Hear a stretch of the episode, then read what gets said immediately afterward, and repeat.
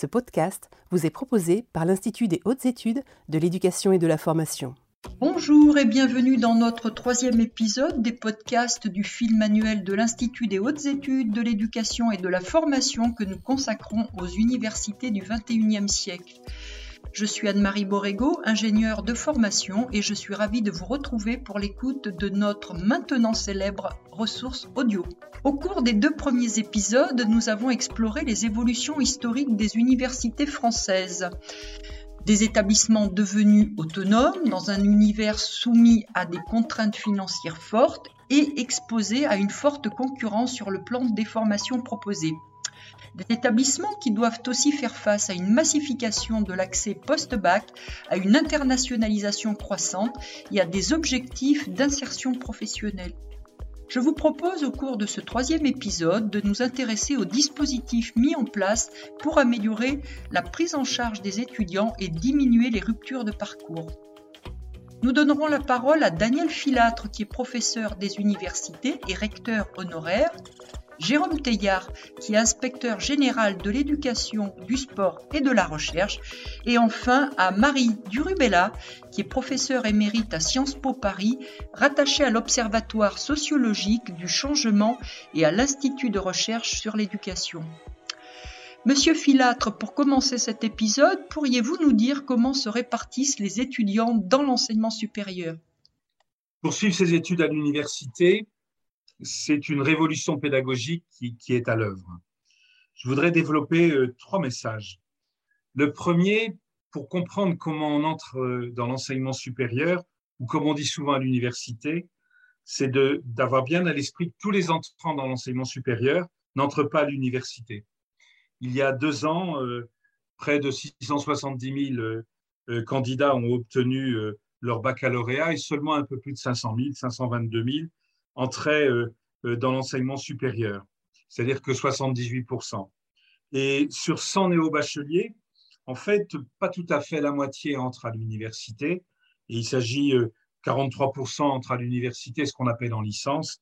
Et, l'autre partie importante, c'est plus d'un quart entre dans une section de technicien supérieur. Et puis ensuite, 7 et quelques pourcents, 7,5% en IUT, un peu moins de 7% en CPGE. Et puis 10% à peu près euh, dans d'autres formations.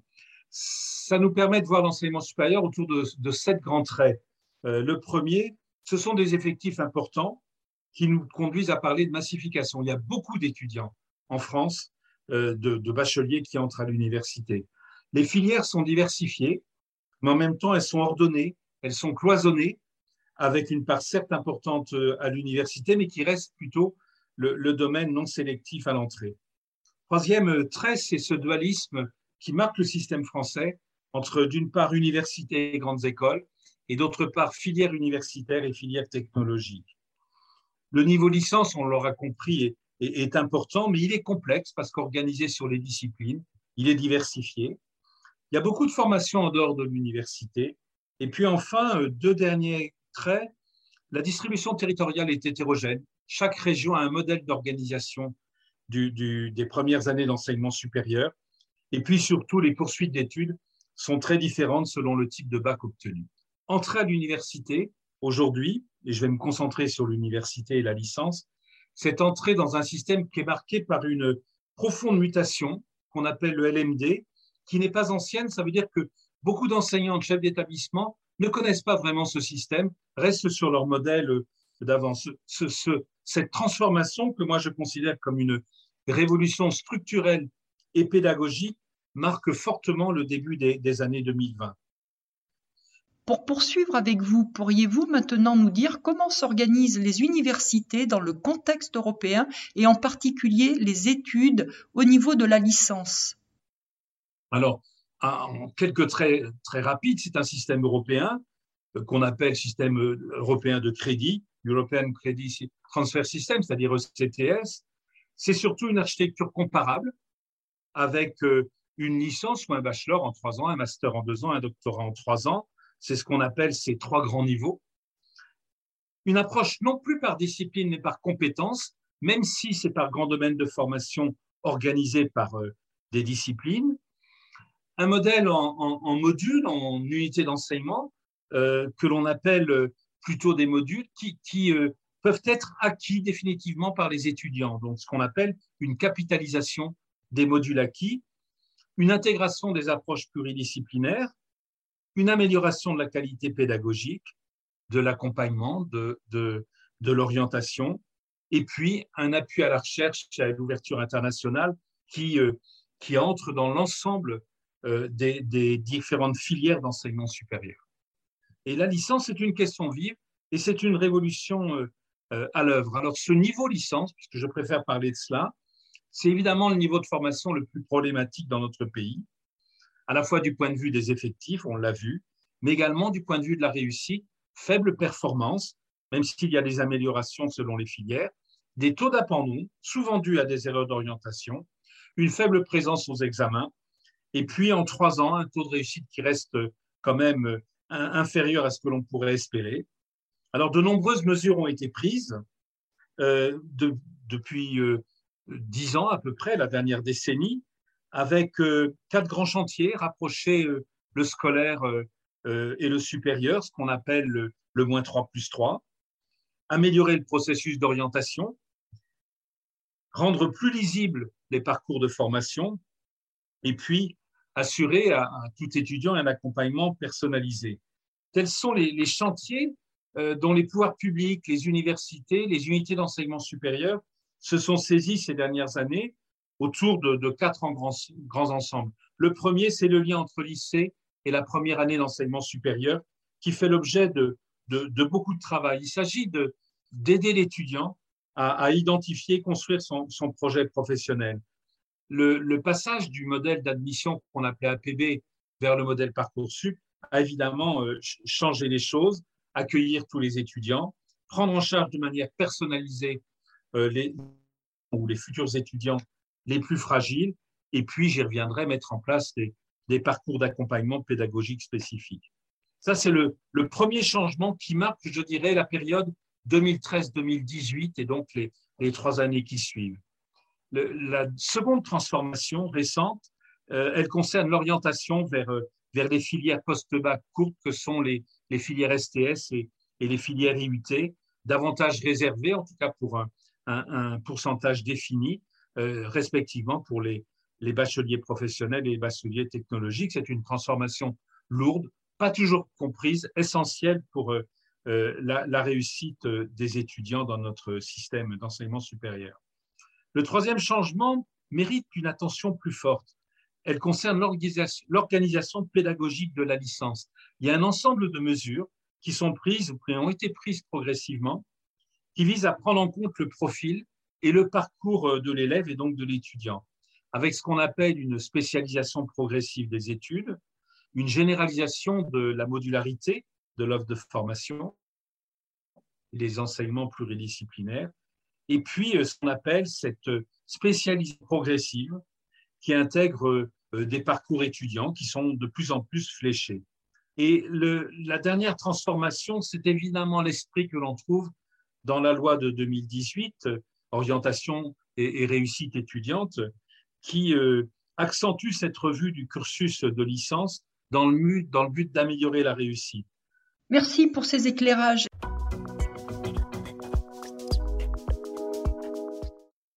Terminer, Monsieur Filatre, pourriez-vous préciser quelles sont les transformations pédagogiques qui découlent des mutations structurelles dont nous parlons depuis maintenant deux semaines?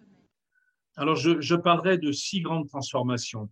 Les licences différenciées avec une organisation de plus en plus décloisonnée, une approche pédagogique innovante avec notamment ce qu'on appelle les nouveaux euh, cursus, les cursus universitaires euh, innovants, l'intégration de plus en plus forte du numérique et des usages numériques avec cette transformation récente liée à la pandémie, des parcours plus flexibles, individualisés, un soutien à la professionnalisation, et puis et surtout ce qui se dessine, qui n'existe pas dans toutes les universités, mais qui, à mon avis, va se généraliser dans les années qui viennent, ce sont ces contrats pédagogiques de réussite qui sont proposés aux étudiants, adaptés à leur profil et à leur projet.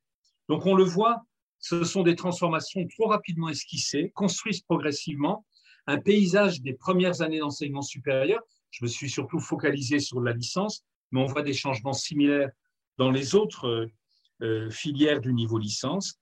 Et de manière générale, ces changements vont se décliner et se déclinent évidemment d'autres manières sur les deux autres niveaux, master et doctorat, et puis petit à petit vers la formation tout au long de la vie, c'est-à-dire des mêmes cursus qui vont s'organiser pour la formation continue. Et l'ouvrage que, que, nous rééditons développe évidemment ces points largement. On voit que, contrairement à ce qui peut être dit, euh, alors que l'on voit monter des, besoins importants venant de la société, des jeunes, on voit que le système d'enseignement supérieur, évidemment ici l'université, mais également les autres filières qui sont euh, les classes préparatoires, les, les, les, sections de techniciens supérieurs, euh, les IUT avec la naissance du BUT, tout ceci montre la prise en compte des, aspirations des jeunes. Ce n'est pas encore gagné, bien évidemment, mais j'ai la conviction qu'il y a une révolution pédagogique très sérieuse qui se met en œuvre et il faut inciter absolument le, les professeurs, les, les professeurs principaux, les responsables d'orientation et les chefs d'établissement à se rapprocher de l'enseignement supérieur davantage de l'université et à intégrer tous ces changements vis-à-vis des jeunes. Je tiens à vous remercier, Monsieur Filâtre, pour ces propos très positifs qui, j'espère, lèveront certaines craintes au sujet de la poursuite d'études par les universités. Je constate effectivement que les établissements que j'ai connus ne sont plus du tout les mêmes aujourd'hui. Monsieur Teillard, vous êtes missionné par le ministre pour accompagner et améliorer cette démocratisation de l'enseignement supérieur. Pourriez-vous nous dire quels sont vos constats à ce sujet et qui ont rendu nécessaire une réflexion du bac-3 au bac plus 3 Finalement, la continuité des parcours, je dirais même la sécurisation des parcours, est devenue le nouveau paradigme de l'éducation que l'on souhaite construire au XXIe siècle. Et tout cela part à la fois de constats, se traduit par des ambitions et des outils, et puis, c'est l'occasion aussi de faire un point où en sommes-nous aujourd'hui? D'abord, des constats. Le premier, c'est une progression de la démographie étudiante qui est colossale depuis quelques années. Le mouvement n'est pas tout récent, mais enfin, il se poursuit. On dit même que, selon les travaux du CIES, qui est l'Institut statistique auprès du ministère de l'Enseignement supérieur, jusqu'en 2028, on est sur cette progression. Cette progression qui est une démographie naturelle, mais qui est aussi une appétence plus forte euh, de la jeunesse pour euh, accéder à l'enseignement supérieur. Deuxième élément, c'est que cette aspiration de la jeunesse vers l'enseignement supérieur a été pendant plusieurs années contrariée. Contrariée par des outils inadaptés, conçus dans un autre temps et pas adaptés à une logique de continuité de parcours, construits aussi par euh, le fait d'organisation cloisonnée, organisation finalement construite sur des idées qui n'étaient pas celles de ce nouveau siècle. Je pense au lycée qui a été construit autour du baccalauréat, si je puis dire, et dont la finalité, le baccalauréat, devenait une finalité en soi plus que la poursuite d'études. Deuxième élément, une université avec là aussi ses cloisonnements, le manque de souplesse, et qui peinait à accueillir toute cette diversité, parce qu'avec la démographie croissante, on a aussi un élargissement du spectre des besoins et des profils qui accèdent à, l'enseignement supérieur.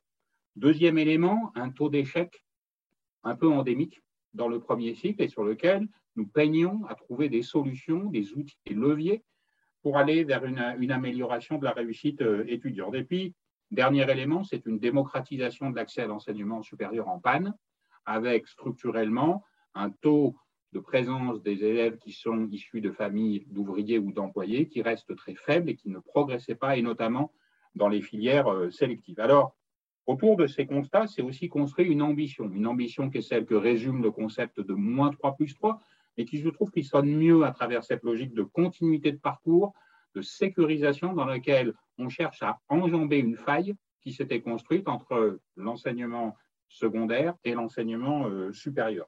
Faille que l'on retrouve aussi bien dans la logique des programmes, des programmes arrêtés nationalement d'un côté, et puis une liberté euh, de construction euh, des licences de l'autre, dans le statut des personnels eux-mêmes, et puis dans la difficulté à construire des petits ponts, en quelque sorte, des ponts japonais comme à Giverny, qui permettent de relier à la fois des personnes, mais aussi des organisations. Dans cette ambition, finalement, il y a aussi une logique qu'on a vu poindre, y compris au niveau européen, qui est celle de construire une société de la connaissance qui soit adaptée à l'économie moderne, adaptée à une société qui est aujourd'hui fondée sur le savoir et dont énormément de métiers sont beaucoup plus sur les services et donc exigent une élévation du niveau euh, de la population.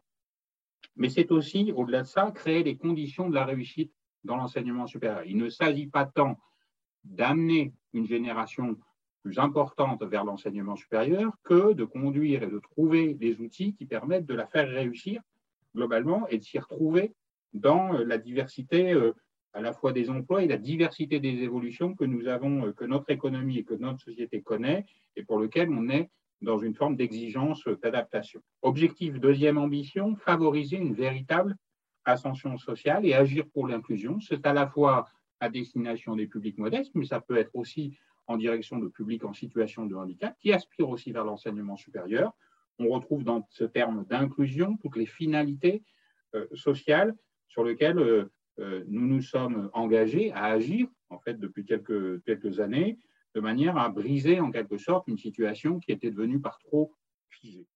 Merci, Monsieur Teillard. Nous avons bien compris les enjeux, voire l'urgence qu'il y a à faciliter à la fois la poursuite d'études supérieures tout en aménageant les parcours pour la réussite du plus grand nombre. Pourriez-vous nous dire quels sont les leviers, les dispositifs mis en place et dont peuvent se saisir les équipes du secondaire, mais aussi du supérieur? Les outils sont à la fois dans l'enseignement euh, secondaire, et les chefs d'établissement en sont euh, aux manettes, mais aussi la loi orientation et réussite des étudiants et son outil Parcoursup. Peut-être je voudrais essayer de tracer quelques, quelques éléments, quatre points qui, pour moi, euh, me semblent au cœur de cette transformation de la continuité des parcours et qu'on retrouve à la fois dans la réforme du lycée, mais aussi dans la loi orientation et réussite des étudiants. La liberté de choix d'abord, liberté de choix des enseignements de spécialité au lycée, qui, sont à la fois des choix de spécialisation et d'approfondissement et qui permettent, fondés sur une quelque sorte, en disant plus l'élève va être en capacité de choisir, plus les éléments de sa motivation vont être forts et plus les conditions de sa réussite vont être réunies. Mais ça, c'est aussi dans l'outil Parcoursup la liberté de formuler des vœux et le dernier mot laissé au candidat qui tranche par rapport à la situation antérieure. Deuxième élément, c'est l'individualisation, la personnalisation des parcours, à la fois au lycée, mais aussi à l'université, avec les mécanismes d'accompagnement personnalisé qui permettent de s'adapter à des publics plus variés et d'amener vers les conditions de la réussite. Dernier élément, c'est le principe même de l'accompagnement à la fois, c'est rendre lisible une offre de formation, la rendre accessible pour tous, mais c'est aussi accompagner à l'orientation, à la fois au lycée et dans l'université, tout au long du cycle de la licence. Et cet accompagnement, il est aussi un élément qui s'adresse aussi à ceux qui ne réussissent pas. Je crois que c'est un point important, on ne laisse pas sur la touche, mais il s'agit d'être plutôt inclusif et d'essayer d'accompagner au mieux l'ensemble de ceux qui aspirent à des études vers l'enseignement supérieur. Dernier élément, ce sont les dispositifs d'égalité des chances, puisque c'est consubstantiel à cette euh, logique de continuité, de sécurisation des parcours, avec plusieurs leviers nouveaux qui sont apparus avec la loi orientation euh, réussite des étudiants. Ce sont des taux de priorisation sur les publics modestes, boursiers, mais aussi pour des publics bacheliers professionnels et bacheliers technologiques, qui ont trop souvent été un petit peu la part congrue euh, de notre système éducatif, alors qu'ils représentent beaucoup des jeunes qui sont au lycée. Et puis, dernier élément, des éléments qu'on revisite, ce sont les cordées de la réussite pour soutenir l'ambition scolaire et lutter contre l'autocensure.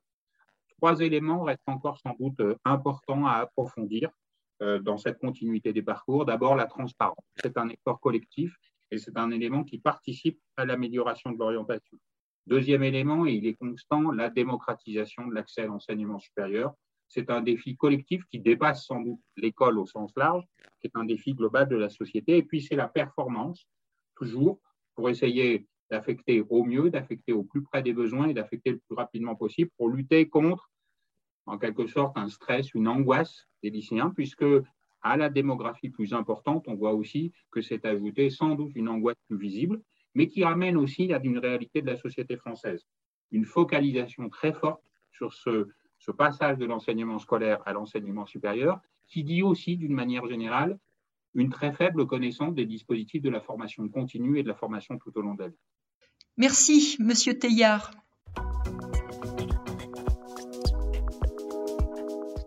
Madame Durubella, C'est vous qui allez terminer cet épisode de notre série consacrée à l'enseignement supérieur.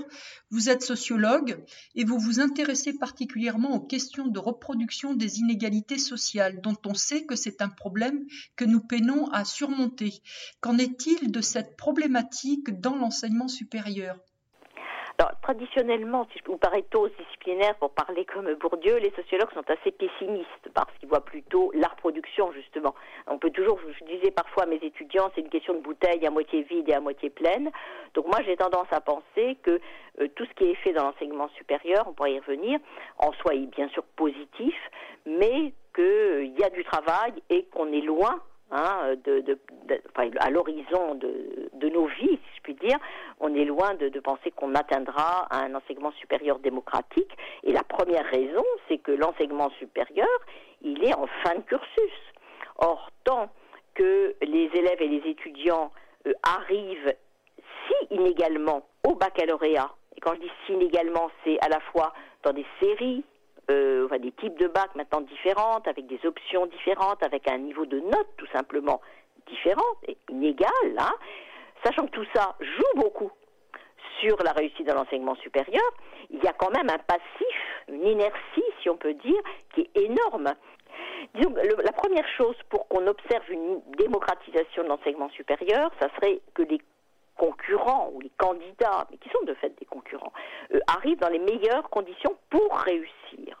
Or, toutes les études statistiques montrent que la réussite dans l'enseignement supérieur, elle dépend très largement, mais très largement, hein, du niveau euh, de sortie hein, de l'enseignement secondaire. Pour donner euh, un seul chiffre, on dit souvent ah ben il y a beaucoup d'échecs dans l'enseignement supérieur, mais des échecs pour qui hein?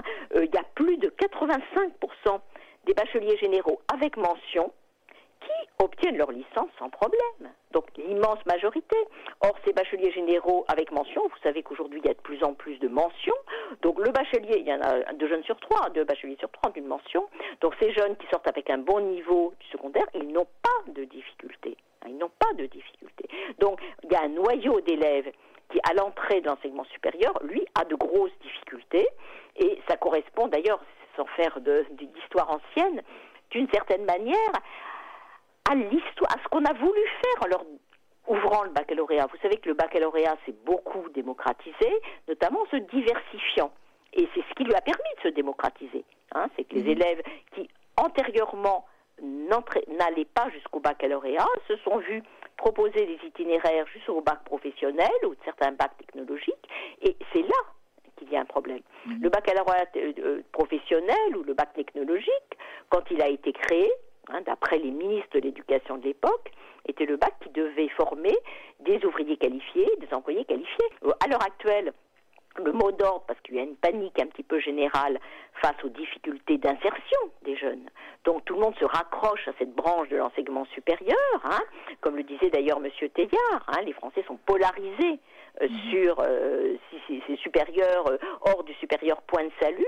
Donc tout le monde veut rentrer dans l'enseignement supérieur, mais au niveau scolaire, il n'y a rien de choquant à dire que l'enseignement supérieur demande un certain bagage scolaire et quand on l'a pas, alors on va dire on peut on peut rattraper, on peut rattraper avec l'argent public. Jusqu'à quand va-t-on rattraper? C'est-à-dire que qu'est-ce qui est alors tout est rattrapable, bien sûr, tout n'est pas inscrit dans une nature immeuble, mais quand même, il faut se demander si c'est l'intérêt de tout le monde hein, de rentrer dans l'enseignement supérieur. Hein.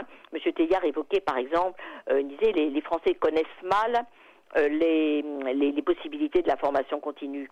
Il est certain qu'une des voies pour démocratiser l'insertion dans la vie professionnelle, ce qui est quand même l'objectif essentiel, hein, c'est de multiplier les secondes chances pour ceux qui ont raté leur scolarité secondaire. Quand on a raté sa scolarité secondaire, qu'on arrive à un baccalauréat professionnel tout juste, on se dit, bah, il va en falloir de l'énergie pour se mettre au niveau scolaire permettant de réussir des études universitaires.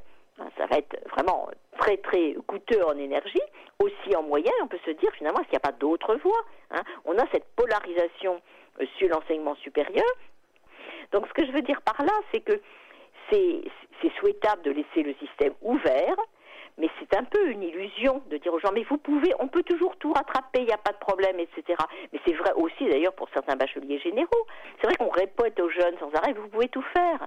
Hein il suffit d'un, voilà, on va vous rattraper ça, il n'y a pas de problème. Est-ce qu'on n'est pas en train de les leurrer finalement euh, C'est une question qu'on peut se poser. Donc, moi, je questionne un petit peu, mais c'est une voix minoritaire, j'en suis conscient cette obsession de l'enseignement supérieur, hein, euh, qui est d'ailleurs dictée par les instances européennes, qui n'a rien de spécifiquement en français, hein, puisque l'objectif 50% d'une classe d'âge dotée d'un diplôme du supérieur, c'est ça fait partie des benchmarks hein, de Bruxelles. Hein mais c'est vraiment quelque chose qu'il faut, à mon avis, euh, questionner.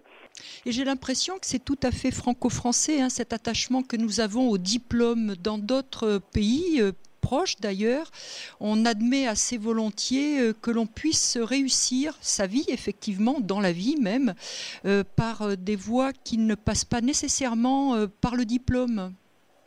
Oui, c'est-à-dire que chez nous, le diplôme, il est vraiment perçu comme euh, signifiant l'intelligence de la personne. Hein. C'est des Bourdieu qui disaient la valeur du diplôme, c'est le diplômé, quoi. Voilà, donc c'est l'honneur. Alors il y a aussi tous les, toutes les analyses en termes de logique de l'honneur. Nous, on est fier d'avoir un diplôme parce qu'on a ça a l'air de dire, ben, vous, vous valez quelque chose. Donc ça, c'est assez français. Et après, l'articulation entre le diplôme qu'on a et la le boulot, enfin l'emploi qu'on va obtenir, c'est vrai qu'elle est plutôt un peu plus forte chez nous que dans d'autres pays. Hein. Par exemple, en, Suède, les syndicats professionnels ont milité pour qu'on donne moins d'importance au diplôme dans les recrutements, en disant, mais oui, mais quand vous donnez de l'importance au diplôme, ben vous entérinez des inégalités sociales, qui sont, qui sont largement sociales. Hein. Donc eux, ils militaient plutôt pour moins d'importance donnée au diplôme, alors que chez nous, on a le sentiment que le diplôme, bah, c'est la méritocratie, que finalement c'est juste que les diplômés euh, aient les meilleurs emplois et les meilleurs salaires, parce qu'ils l'ont mérité. Donc derrière tout ça, il y a euh, cette notion de méritocratie qui n'est pas que française, mais qui est particulièrement euh, influente chez nous. Merci Madame Durubella et merci à tous mes intervenants qui ont participé à la production de cette série consacrée à la poursuite d'études dans le supérieur et aux universités du, 21e siècle. Je suis certaine que leurs propos vont te rassurer si besoin et peut-être aider à mieux comprendre les universités d'aujourd'hui. Rendez-vous à nos auditeurs la semaine prochaine pour la quatrième partie de ce dossier où nous donnerons la parole à des personnels de direction. Je vous rappelle que l'ensemble de nos podcasts est accessible via les principales plateformes Apple Podcast, Spotify, Google Podcast ou encore directement sur notre site internet www.ih2ef.gouv.fr sur lequel vous retrouvez également l'ensemble des fiches du film manuel. Je vous dis à la semaine prochaine, portez-vous bien.